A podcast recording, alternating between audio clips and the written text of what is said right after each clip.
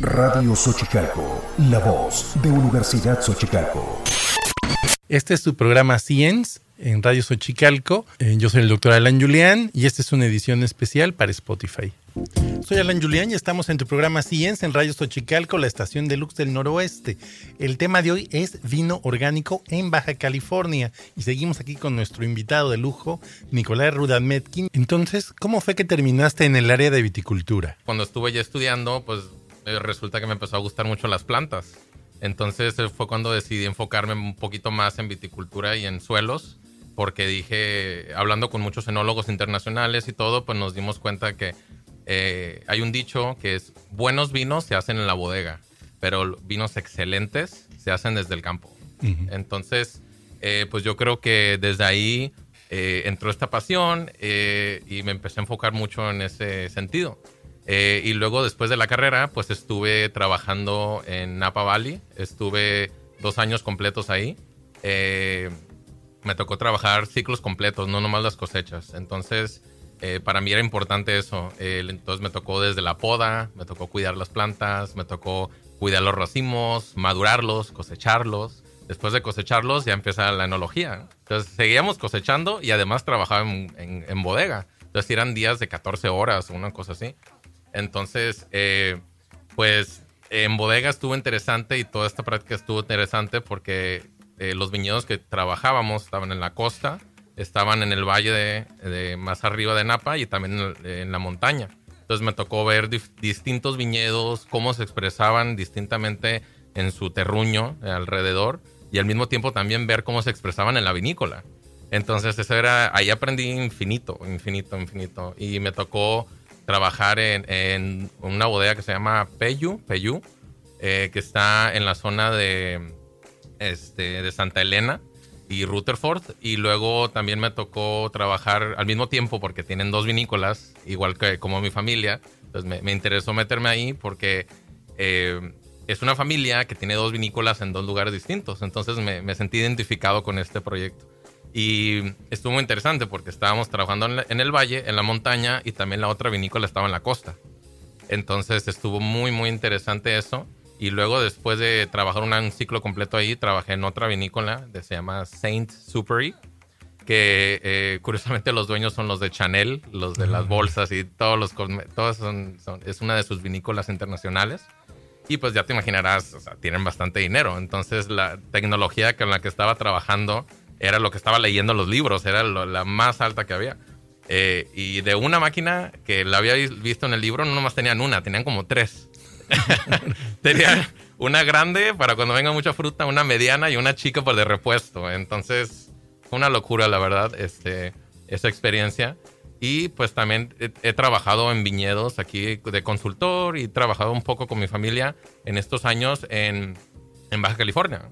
Eh, en, la zona del Valle de Guadalupe, en, aquí al este en Ojos Negros, eh, al sur en San Vicente, en el ejido Uruapa, en el ejido Santo Tomás. O sea, entonces eh, me tocó comparar el terruño de Baja California con el terruño de California, el cual, pues, sí son distintos, pero al mismo tiempo es lo más parecido que vamos a tener con otro productor de primer mundo, porque eh, en Sudamérica tienen otro clima, otro suelo. En Europa es muy lejos. o sea, el más cercano que tenemos es California. Entonces aprendí mucho de la manera americana y el enólogo era australiano también. Entonces hubo realmente una gran combinación de, conocimientos internacionales que pues eh, me llevaron a tener las experiencias que tuve. Y además también ahorita pues este año vengo justo regresando de Argentina y de Uruguay. Estuve también allá este, conociendo las zonas vitivinícolas, me tocó trabajar un poquito en producción con distintos viñedos porque tengo contactos allá que pues, son de confianza. Eh, y me tocó trabajar ciertos días en vinícolas en Mendoza, en La Rioja, Argentina. Y tengo un amigo eh, cercano también eh, de Uruguay, que, tienen una, la vinícola más grande, de más influencia allá, que se llama Garzón. y, y, es un proyectazo ridículo, ¿no? O sea, realmente eh, es una familia de muchísimo dinero que tiene como unas 15 vinícolas en las mejores regiones del mundo, en Champán, en la Toscana, tienen creo que en Rioja, tienen dos en Mendoza, o sea, realmente pues es, un, es una familia con, con, este, con bastante trayectoria. Y pues eh, la idea es eso, la idea del vino es que viajes, que sigas aprendiendo, que sigas tomando, que sigas probando. Y es la única manera de aprender realmente porque la verdadera, porque pues eh, la idea es seguir estudiando, pero también seguir avalándolo con, con, probar los vinos de la región que estás estudiando. Eh, y, es, y, es, importante, es importante siempre adaptarte, leer y al mismo tiempo también pues si no puedes quizás viajar a otro país, pero mínimo puedes comprarte un vino de ese país y traértelo para acá. Sí, que siempre son como muy este muy diferentes, ¿no? Súper. Tienen, siempre tienen como su sellito de cada, de cada lugar. Ya después de un tiempo sí. de, de, estarlos probando, si los, los prueba uno y aunque lo esté haciendo en este tipo de catas ciegas, sí. de repente uno sí dice, ah, pues este es chileno, este es argentino, ¿no? Sí, sí, sí. sí. No, hubo, hubo, prácticas dentro de la carrera que, que curiosamente, eh, pues así eran, eran catas a ciegas y la clase era, ok, tienes eh, estos 10 Sauvignon Blancs, dime de dónde son. Ese era el examen. ¿Nos puedes, ¿Nos puedes comentar para el auditorio, por favor, lo que es una cata ciega? Porque a lo mejor sí. algunos no, no sí. exactamente cómo es. Sí, claro, pues una cosa es catar un vino que agarras y ves la botella y dices, ah, es este vino de esta región. Pero una cata ciegas, pues lo mismo, la palabra te lo dice, te sirven 10 copas, no te dicen nada, nomás te dicen, a ver, son 10 copas, son 10 vinos, dime qué opinas de ellos o de dónde son, o, o había diferentes catas. En algunas que te decían, adivina son 10 variedades distintas, dime qué variedades son. Otra es la misma variedad, pero diferentes países, dime de qué países son. Entonces, realmente, pues se, se, se vuelve muy interesante todo el concepto del vino porque la, la información es infinita. Es muy, muy, muy interesante. Y, y además, lo interesante más es que un vino, una vez que lo pruebas, nunca lo vuelves a volver a probar.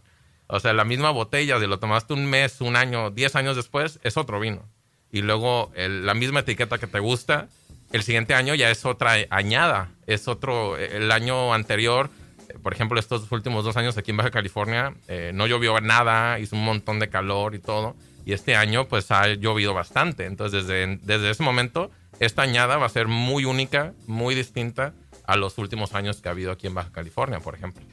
Exactamente. Uh -huh. Bueno, eh, entonces... Eh, siguiendo un poquito ahí con, con, la, con la charla, eh, Allí tu familia pues tiene la carrodilla, tiene la lomita. ¿Qué nos puedes platicar de estos dos proyectos? Sí, claro. Este, pues eh, la lomita fue el proyecto con el que iniciamos y realmente mi familia no teníamos la menor intención de entrar al mundo del vino. Hay muchas historias así que, que, la vida te lo puso enfrente y, y, uno brincó. Entonces eh, nosotros pues estamos en, enfocados en otros negocios y sale esta oportunidad de eh, mi abuelo, que en paz descanse, eh, ya se estaba retirando, ¿no? Entonces eh, estaba pensando la familia qué regalarle, era un, te iba a tener un cumpleaños importante y dijimos, pues ya se va a retirar, no está viviendo en Mexicali. Entonces, pues el excesivo calor y el excesivo frío le hacía daño. Entonces, pues mi familia aquí, yo ya vivía en Ensenada, mi, mi familia cercana también. Entonces dijimos, bueno, a que mi mamá le dijo a los hermanos, vamos a a comprar este, una tierra para él, eh, para que se retire en el Valle Guadalupe. Entonces, una vez que, que, pasó eso, pues se compró una hectárea, se puso la casa y todo, pero pues terminó sobrando una hectárea o tres cuartos de hectárea y dijimos, ¿qué vamos a hacer? Y, un tío ahorita, eh, Fernando Pérez Castro, que es el, el CEO de ahí de las, el director ahí de las vinícolas, eh, pues dijo, oye, yo escuché que hay viñedos allá, o sea, Cheto, Santo Tomás, todos estos que eran así de, más antiguos y pues decidimos plantar uva. Pero después del segundo o tercer año, después llegaron como unas 3, 4 toneladas de uva y dijo mi abuela, no me puedo comer tantas uvas. Entonces, pues bueno, mi tío que, que estaba en la Ciudad de México también en otro negocio totalmente distinto, dice, ah, pues escuché que hay una escuelita, ¿no? Entonces vino para acá, hizo ahí en la, en la, en la famosa escuelita del vino ahí en el Valle de Guadalupe, hizo un par de barricas.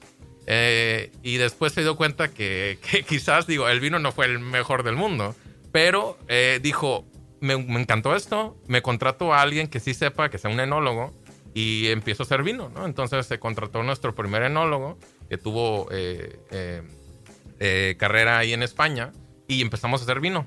Primero barricas chiquitas para la familia, para los amigos de la familia, luego la gente pedía más, y así empezó. Entonces, después de más barriles, más barriles, más barriles, dimos, ay, esto ya es un negocio. y ya se decidió construir la lomita. Y luego, después de que la lomita pues, seguía creciendo año con año, eh, de repente dijimos, ya, nos alcanza, ya no nos alcanza la uva. Entonces decidimos querer comprar más tierra en otro lugar que está eh, a 10 minutos de ahí. Y nos dimos cuenta que, que, bueno, se compró esta tierra preciosa que se veía todo el, se ve todo el Valle de Guadalupe. Entonces, em, pues después los amigos de la familia siempre venían a visitar y decían, oye, eh, llévanos al otro rancho, llévanos a otro rancho, llévanos a otro rancho porque estaba bien bonito. Entonces decidimos, eh, como estaba ya tan popular el otro rancho, en vez de convertirlo en la Lomita 2, pues decidimos convertirlo en otro proyecto totalmente distinto, que es la finca La Carrodilla. y, y, surgió, te digo, de la nada, y ahorita ya tenemos pues estos dos eh, proyectos en donde ambos están certificados orgánicos en el viñedo, y tenemos también una, una línea de vinos en donde son 100% orgánicos, no nomás certificados en el viñedo, sino también certificados en, en bodega. Ok. Ajá. Muy bien. Bueno, eh, yo soy Alan Julián, estamos en tu programa Science, en Radio Xochicalco. Eh, estamos platicando de vino orgánico aquí con, con el enólogo eh, Nicolás Rudametkin. y seguimos aquí con nuestro invitado de lujo, Nicolás Rudametkin. Y entonces, pues te vamos a preguntar acerca de estas certificaciones orgánicas que tienen la carrodilla y la lomita. Claro, échale. Ah, ya de una, de una vez. Eh, perfecto, sí. Fíjate, pues tenemos este, las certificaciones eh, orgánicas de lomita y carrodilla, tanto la certificación mexicana como también la certificación de, de Estados Unidos, que es la USDA y la CCOF. Eh, estas son las, las que son más estrictas, o sea, prácticamente si estás certificado por la USDA, vas a calificar para la mexicana también, ¿no? Este, e, es mucho más estricto en Estados Unidos en ese sentido y California es el estado más estricto de certificaciones orgánicas de Estados Unidos, o sea, es, es muy estricto. Entonces, eh, pues sí, eh, tenemos, está interesante, tenemos eh, ¿cómo se llama? Vienen, nos visitan mínimo una vez al año, pero nos avisan. Y tenemos que tener todo en orden, pero todo, ¿no? O sea, el campo, la, bodega, todo marcado bien con, con, calcomanías. Nos registran este, todo, la contabilidad, las ventas de vino orgánico que tengas y lo exportas. O sea, todo tiene que estar perfecto. Y, y te dan, si, si, es un buen, este, ¿cómo se llama? Eh, no es consultor, ¿cómo se llama la persona estas que vienen y te auditan? Un auditor, perdón. Eh, cuando es un auditor relajado, te da tres strikes en todo. ¿eh? O sea, tienes una basura que se topan una lata de soda en tu viñedo y dicen, ah, strike 1. Y luego, ah, este, tienes un número que no hace sentido, ah, strike 2. Y si tienes algunos en el 2, ya te dicen, ya no te damos la certificación. Algunos en el 3 te dicen ya no te damos certificación, ¿no? Porque todos los años te tienes que estar certificando. O sea, por ejemplo, ¿qué pasa? te certificaste, ok, pero puedes agregar un químico no orgánico a tu campo, ¿no? Y ya no eres orgánico, ¿no? Entonces es importante que estén viniendo anualmente para estar checando y... Eh, ahorita de repente te digo, hay veces que se vuelven más estrictos, hay veces que un poquito menos, depende de la persona que te audite, pero pero además de esa visita anual programada, también te pueden eh, llegar en cualquier momento. De repente llega, ah, aquí está el auditor. Ah, ok. Bueno, tienes, que tener todos tus libros a la mano, ¿eh? O sea, no te va a esperar a que lo saques. Tienes que tenerlo todo ahí. Y, realmente, pues, pues es, es, es bueno y es, es, es al mismo tiempo complicado pero nosotros creemos firmemente que es la, respuesta mínimo como nosotros lo vemos. Eh, eh, tanto en tema de que nosotros nos interesa cuidar nuestro viñedo, nuestro campo, y si no eres orgánico, pues te vas a terminar matando la tierra, si bien te va en 50 años o quizás hasta 30 o menos, depende de los químicos que uses y qué tan seguido. Y luego también, eh, pues nosotros consumimos el mismo vino que así empezó. hacíamos una barrica, dos barricas para consumirlo entre amigos y familia. Entonces, desde el principio dijimos, no queremos darle pesticidas y herbicidas y químicos a nuestros amigos y a nosotros. Entonces, ahí nosotros eh, creemos en que tanto nuestro producto para nuestra familia y amigos, tanto para los clientes que nos vayan a consumir nuestros productos y todo, pues creemos en eso, queremos darles algo que sea medicina, como el doctor que te recomienda a veces una copa de vino, Eh, no una copa de vino barata llena de pesticidas y herbicidas, esa no es, y de azufres, ¿no? Esa no es la que te recomienda. Realmente la que te recomienda, pues es un vino tinto, este, balanceado, sin tanto producto químico y pues eh, también un vino natural, un vino orgánico, pues es un ecosistema vivo. No, este, no, no está lleno de químicos, sino está lleno de bacterias positivas y levaduras positivas y, es un ecosistema. Entonces, ese mismo ecosistema pues, te ayuda eh, con tu flora bacteriana, te ayuda, o sea, realmente es una medicina el vino este, en ese sentido. Y creemos, pues, como te digo, que las certificaciones son clave en ese sentido y también, pues, cuando te certificas, pues también es una cuota que tienes que pagar. O sea, no nomás es gratis, tienes que pagar anualmente para tener la certificación. ¿Y por qué es esto? Pues porque también lo usamos en tema de marketing y ventas, ¿no? Este, porque eh, una persona, por ejemplo, en California, en México está empezando apenas eh, este tema más de orgánico, ¿no? Pero California están muy metidos en ese tema. Entonces, para los americanos, que es un gran porcentaje de nuestro mercado, pues les interesa mucho eso. Ah, es orgánico. Ah, lo quiero probar. Ah, es esto, ¿no? Este, entonces nos ayuda, como te digo, pues en que nuestro campo ojalá dure muchísimas generaciones, además de mi abuelo, mi tío y yo, así que dure para nuestros sobrinos y nietos y ojalá dure como en Europa, que tienen mil años haciendo vino, pues queremos que sea una, un negocio generacional y pues em, siendo orgánico nos va a llevar a eso Luego te digo que en producción, pues eh, darle a la gente y a nosotros mismos algo positivo. Y en marketing también, pues nos estamos yendo a la vanguardia con este tema de la orgánica eh, en Estados Unidos, en México y en general internacional. Sí, es, eh, a mí, de hecho, desde la primera vez que, platicamos, a mí me encantó eso, ¿no? Que, que la Garrodilla pues ya es el primer vino mexicano completamente orgánico. Así es. Y eso pues es algo que, pues ya es como el, granito de arena que están aportando por la, enología nacional, ¿no? Claro, sí. Y, fíjate que algo que, me, que nos interesa mucho, por eso estamos aquí en esta misma cabina, es que, claro, sí, obviamente lo usamos como marketing, pero te comentaba que nos gustaría que ojalá todo México, ojalá todo el valle, todo el mundo fuéramos orgánicos, porque... porque todos estos químicos también se terminan lavando al suelo, ¿no? Y se contamina el vecino, se contamina todo. Entonces, eh, realmente eh, ahorita hay varios proyectos que se están queriendo certificar este, parte de sus viñedos orgánicos y nos gustaría, como te digo, ojalá todos fuéramos orgánicos y todos este, tuviéramos una calidad y una conciencia de, de esa manera. Fíjate, justamente ahorita que dices que ojalá eh, esto sea así en el futuro, justamente en el siguiente segmento te vamos a preguntar acerca de cómo ves tú el futuro de la producción de vino en Baja California. Y estamos aquí con, con Nicolai Rudametkin y eh, pues nos toca preguntarle a nuestro invitado de lujo, eh, ¿cómo ves el futuro del vino en Baja California? Eh, sí, claro. pues realmente, como te digo, mi familia del lado de mi papá somos de los rusos pioneros, entonces conozco bastante bien Baja California.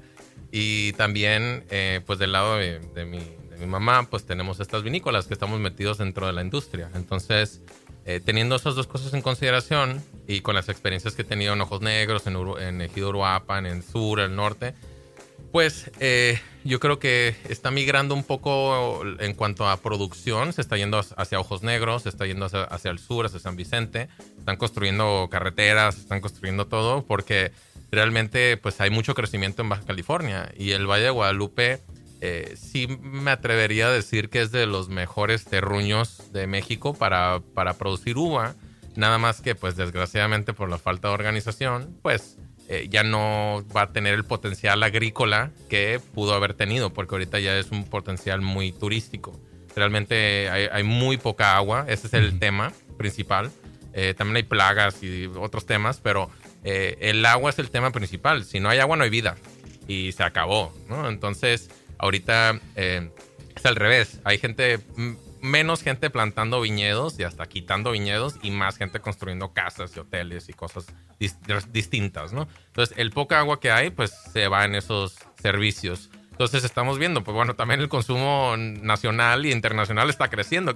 No nos vamos a quedar con las manos cruzadas, ¿no? Entonces necesitamos fruta. Entonces, pues está migrando, como te digo, a la zona de Ojos Negros, que es con Digo, el Valle de Guadalupe tiene una elevación de 400 metros sobre el nivel del mar. Ojos Negros tiene una elevación de hasta 1100, 1000 metros sobre el nivel, o sea, es mucho más arriba, más extremo el clima, es más caluroso, es más frío, hay heladas, es otro tema, o sea, es un buen terruño, pero no el mismo terruño excelente como el Valle de Guadalupe que, que a mí y a, y a muchos productores nos hubiera gustado que se hubiera respetado más el tema agrícola.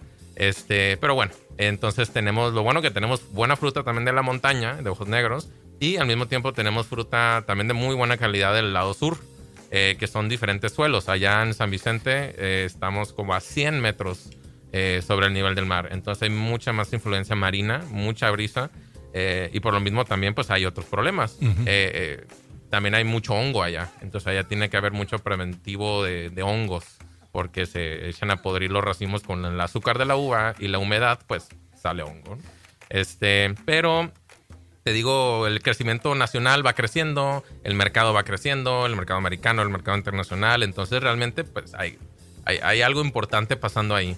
Entonces ya mucha gente, incluyendo mi familia y todo, ya compramos tierra en Ojos Negros. Ah, eh, Monte Chanic ya compró más tierra en Ojos Negros y en el sur. Y otra gente también. Eh, los grandes principalmente están apartando pues terrenos para producción porque sigue creciendo como te menciono. Y también pues algunos productores medianos que tienen la capacidad de adquirir otras tierras pues también se están migrando para allá. Principalmente por el tema del, agua para riego. Ok. Y sobre, sobre ti, tus proyectos, digamos, a futuro, ¿nos quieres comentar algo? Sí, claro, este, pues realmente digo, aquí sí tengo un, compromiso pues y una responsabilidad con mi familia que me gustaría seguir, porque la verdad son buenos proyectos, son muy bonitos proyectos ya con, con trayectoria como esto del primer vino orgánico del país, o sea, realmente ya estamos marcando eh, en, mínimo en el tema orgánico y en tema de calidad también, pues con punta de lanza tenemos nuestro enólogo también que es de Napa Valley, que, Gustavo González, que pues él nos, es un muy buen enólogo y nos ayuda también en cuanto a temas ahí de producción. Pero este, pues sí, voy a estar involucrado siempre aquí en Baja California, es mi tierra, es donde crecí, es, aquí tenemos los, los proyectos, entonces definitivamente voy a estar involucrado. Pero eh, yo, mi cosa favorita de hacer en esta vida es viajar. Entonces es de, mi cosa favorita. Entonces, eh, y justo te digo que vengo de Sudamérica, entonces fui justo a conocer otras tierras, quiero ver dónde me gusta, porque mi, mi meta, digo, ya tenemos vinícolas en México, entonces mi meta personal, pues también quiero tener mis propias vinícolas, ¿no? Además de las familiares. Eh, y pues no quiero otra aquí en el Valle de Guadalupe, me gustaría en otro lugar. Entonces, definitivamente yo en lo personal le estoy echando ojo a Argentina, a Uruguay, a Chile, porque es lo más cercano que tenemos. Me gustaría en otro continente, pero es el continente de más cercano que tenemos y luego también eh, es el hemisferio sur. Entonces aquí cuando hay cosechas, pues allá está dormida la planta y puedo ir y, aquí tengo que estar. Y luego cuando aquí esté dormida la planta, pues allá es verano. Aquí es invierno y allá es verano, entonces me puedo ir para allá a cosechar. Entonces, para hacer este tema internacional de, ojalá eh, crear una vinícola nueva, va a tener que ser el hemisferio sur. Y Europa, pues es increíble. Es el viejo mundo, tiene demasiada historia. Ahí también realmente, aunque compita un poco aquí con, con el tema de, la, de que sea al mismo tiempo la cosecha, pues algo chiquito me gustaría tener allá. Un pequeñito proyecto ahí haciendo vino en Italia o haciendo vino ahí en el norte que me gusta mucho los nebiolos. Me gusta mucho, fíjate, más que eso quizás eh, ahí en la frontera con Alemania. Me mis uvas blancas favoritas que no tenemos aquí porque son de clima frío. Eh, es, por ejemplo, me gustan mucho los Rieslings. Me gusta mucho todo lo aromático. Me gustan los Rieslings, me gustan los Gewürztraminer muchísimo y me gusta también el Biognier. Entonces, pues eh, ahí como la frontera, son las uvas de Alsacia, Está la frontera ahí con, con Alemania y Francia. Y está chistoso porque es parte de Francia, pero fue Alemania en un momento. Entonces, la, ciudad es alemana. Son las casitas alemanas así súper bonitas, como de como cuento de hadas y, montañas increíbles con viñedos y todo. Entonces, pues realmente, como te digo, eh, tengo un pie aquí en Ensenada, siempre lo voy a tener, eh, con, tanto con mi familia como también este, me siento yo personalmente, pues con el compromiso también de que como rusos fundadores del valle, pues quiero aportar a mi tierra, ¿no? Entonces, eso, esa es mi idea. Mi idea es eh, consultor, o sea, soy, soy un consultor también de productos, de alguien me puede, oye, ayúdame con viñedo, ¿ok? Te digo qué problemas tienes y ya, pues ellos se encargan de cuidarlo, ¿no? Entonces, eh, nuestro enólogo Gustavo González, él es, él es consultor internacional. Él tiene eh, proyectos en Brasil que consulta, tiene su propia vinícola en Napa y, viaja por todo el mundo. Y conozco muchas personas que se dedican a eso, a viajar por el mundo eh, enseñando sobre vino y, y pues teniendo esa experiencia de viajes. Bueno, pues muchísimas gracias por haber venido. Un honor haber compartido micrófonos aquí contigo. Eh, también pues invitamos a la, audiencia a que nos sigan eh, en el canal eh, de YouTube, canal educativo sobre, sobre bebidas alcohólicas.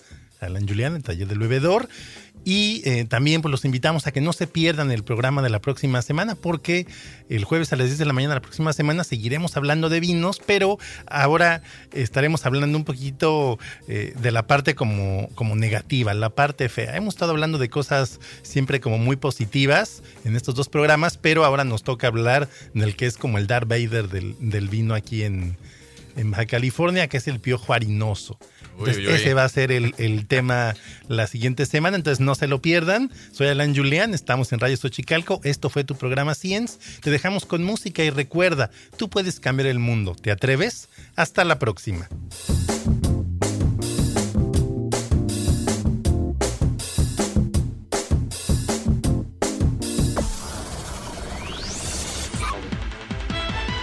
Esto fue Science, enseñando ciencia conducido por el doctor Alain Julián. Un programa producido por los alumnos del taller de radio de Universidad Xochicalco. Hasta la próxima.